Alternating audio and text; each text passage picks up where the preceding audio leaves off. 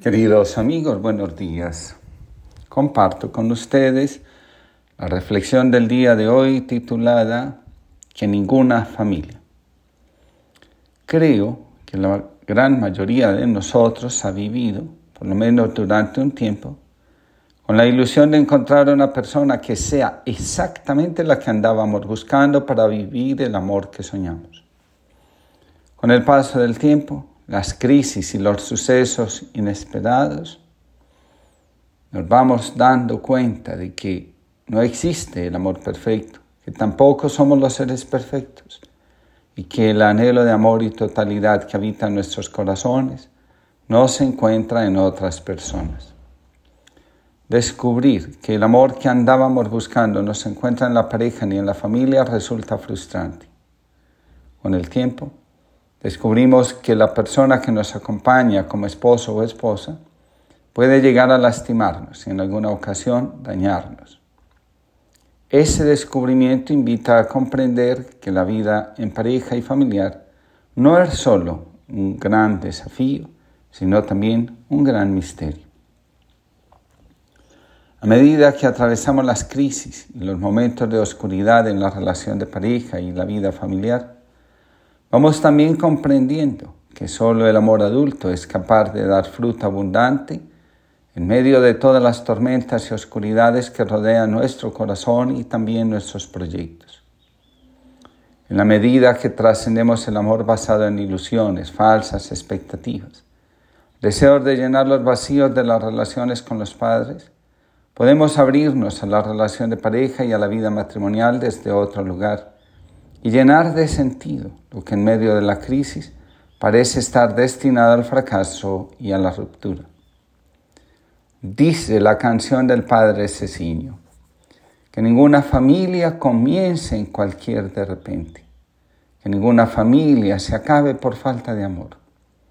La pareja sea el uno del otro de cuerpo y de mente, y que nada en el mundo separe un hogar soñador la familia comience sabiendo por qué y a dónde va, y que el hombre retrate la gracia de ser un papá.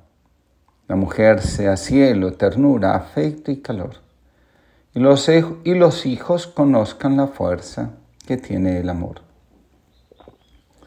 En medio de las crisis de la vida familiar, en los momentos en los que vemos en acción la capacidad que tenemos los seres humanos de hacernos daño los unos a los otros, de manera especial al interior de la familia, es necesario preguntarnos, como lo hace un escritor anónimo en Rezando Voy, ¿qué pasaría, Señor, si miro a mi familia con los ojos con los que tú la ves?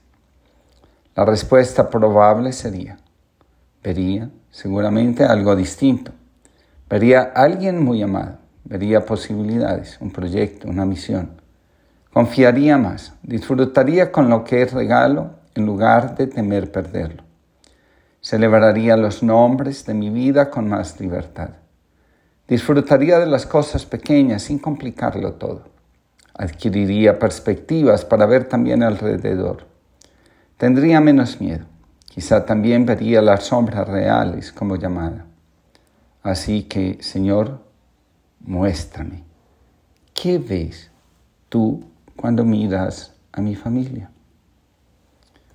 Un grupo de religiosos se encontraron en una reunión. Como no tenía nada que hacer, comenzaron a hablar sobre cualquier asunto.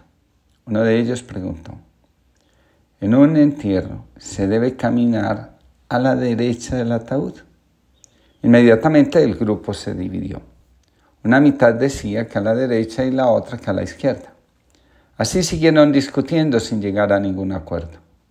Entonces pasó Nasruddin y lo detuvieron para conocer su opinión.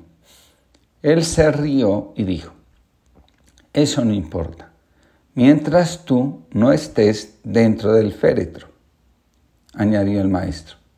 El humor nos salva muchas veces del conflicto. Escribe Inés Ordóñez. Nuestros corazones fueron creados a la medida del amor de Dios, que es un amor que no tiene medida. Toda nuestra vida está entretejida por este anhelo de Dios que nos hace ir en busca de la plenitud para la que fuimos creados. Solo Dios calma nuestra sed de amar y ser amados. Por eso, mientras vamos de camino, vivimos inquietos, buscando la felicidad y el sentido de nuestra existencia, suspirando por experiencias de amor que calmen nuestra necesidad de amar y ser amados. Es curioso que sea a través de las crisis como vamos siendo conducidos hacia el encuentro del amor para el que fuimos creados.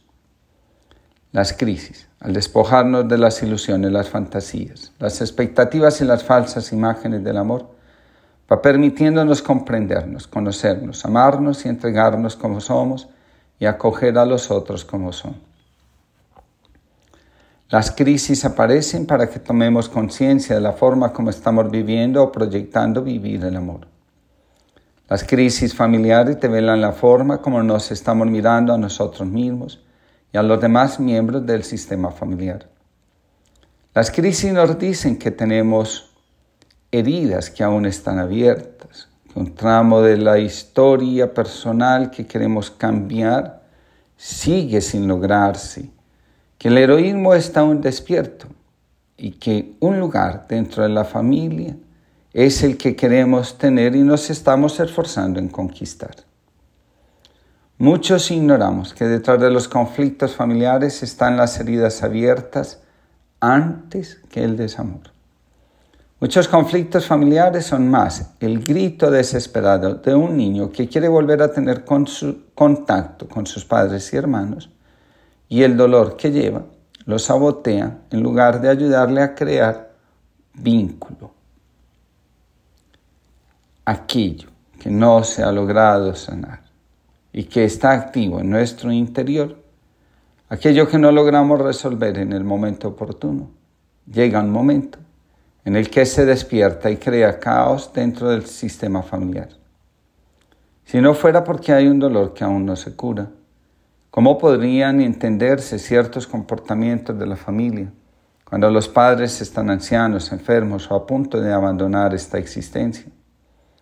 El dolor convertido en desamor se hace presente en la forma como nos vinculamos, decidimos y actuamos. Donde hay conflicto, hay una experiencia de desamor que desgarra el alma y al no hacerlo consciente, amenaza con destruir los lazos familiares y a quienes andan lastimándose creando conflicto. Señala Inés Ordóñez. No podemos solucionar nuestros conflictos si nuestra historia tiene anudados e irresueltos conflictos de amor de la infancia. Los años más importantes en la vida de una persona son aquellos en los que dependía amar de los otros y en los cuales era más vulnerable y necesitado. Es curioso que en estos años cuando no sabemos quiénes somos, no sabemos ni podemos defendernos, es cuando somos más dañados y también cuando somos más amados por nuestros padres y hermanos, que son a la vez los que nos hieren, lastiman y abandonan. Cuando los padres llegan a su mayor estado de vulnerabilidad, la ancianidad o la enfermedad grave, aquellos hijos que nunca se curaron del dolor de la infancia, regresan a casa con la excusa de cuidar, devuelven al padre, a la madre o a los demás hermanos, de manera inconsciente, el dolor que llevan sin resolver en su corazón. Aquello que no se resuelve, a pesar de quererlo alejar de la conciencia, regresa a devolver el daño que en su momento fue experimentado. Inés Ordóñez llama heridas de amor a este tipo de comportamientos. Allí donde el amor sufre, hace sufrir a todos los que encuentra a su alrededor. De todo esto aprendemos que el amor humano, por grande que sea, siempre será limitado y en ocasiones percibido como el puñal que hiere. Qué bien tu amor aquí, para que ladre y asuste a los leones de la muerte. Qué bien tu amor velando como un padre este miedo que tengo de perderte. Qué bien tu amor manando a mediodía una sabia fresquísima llamada. Qué bien despedazando la agonía y poniendo esperanzas en la almohada. Qué bien que esté allá lejos, madurando como un durazno blando de ternura. Qué bien cuando está cerca, despuntando como un trozo de Dios de la amargura.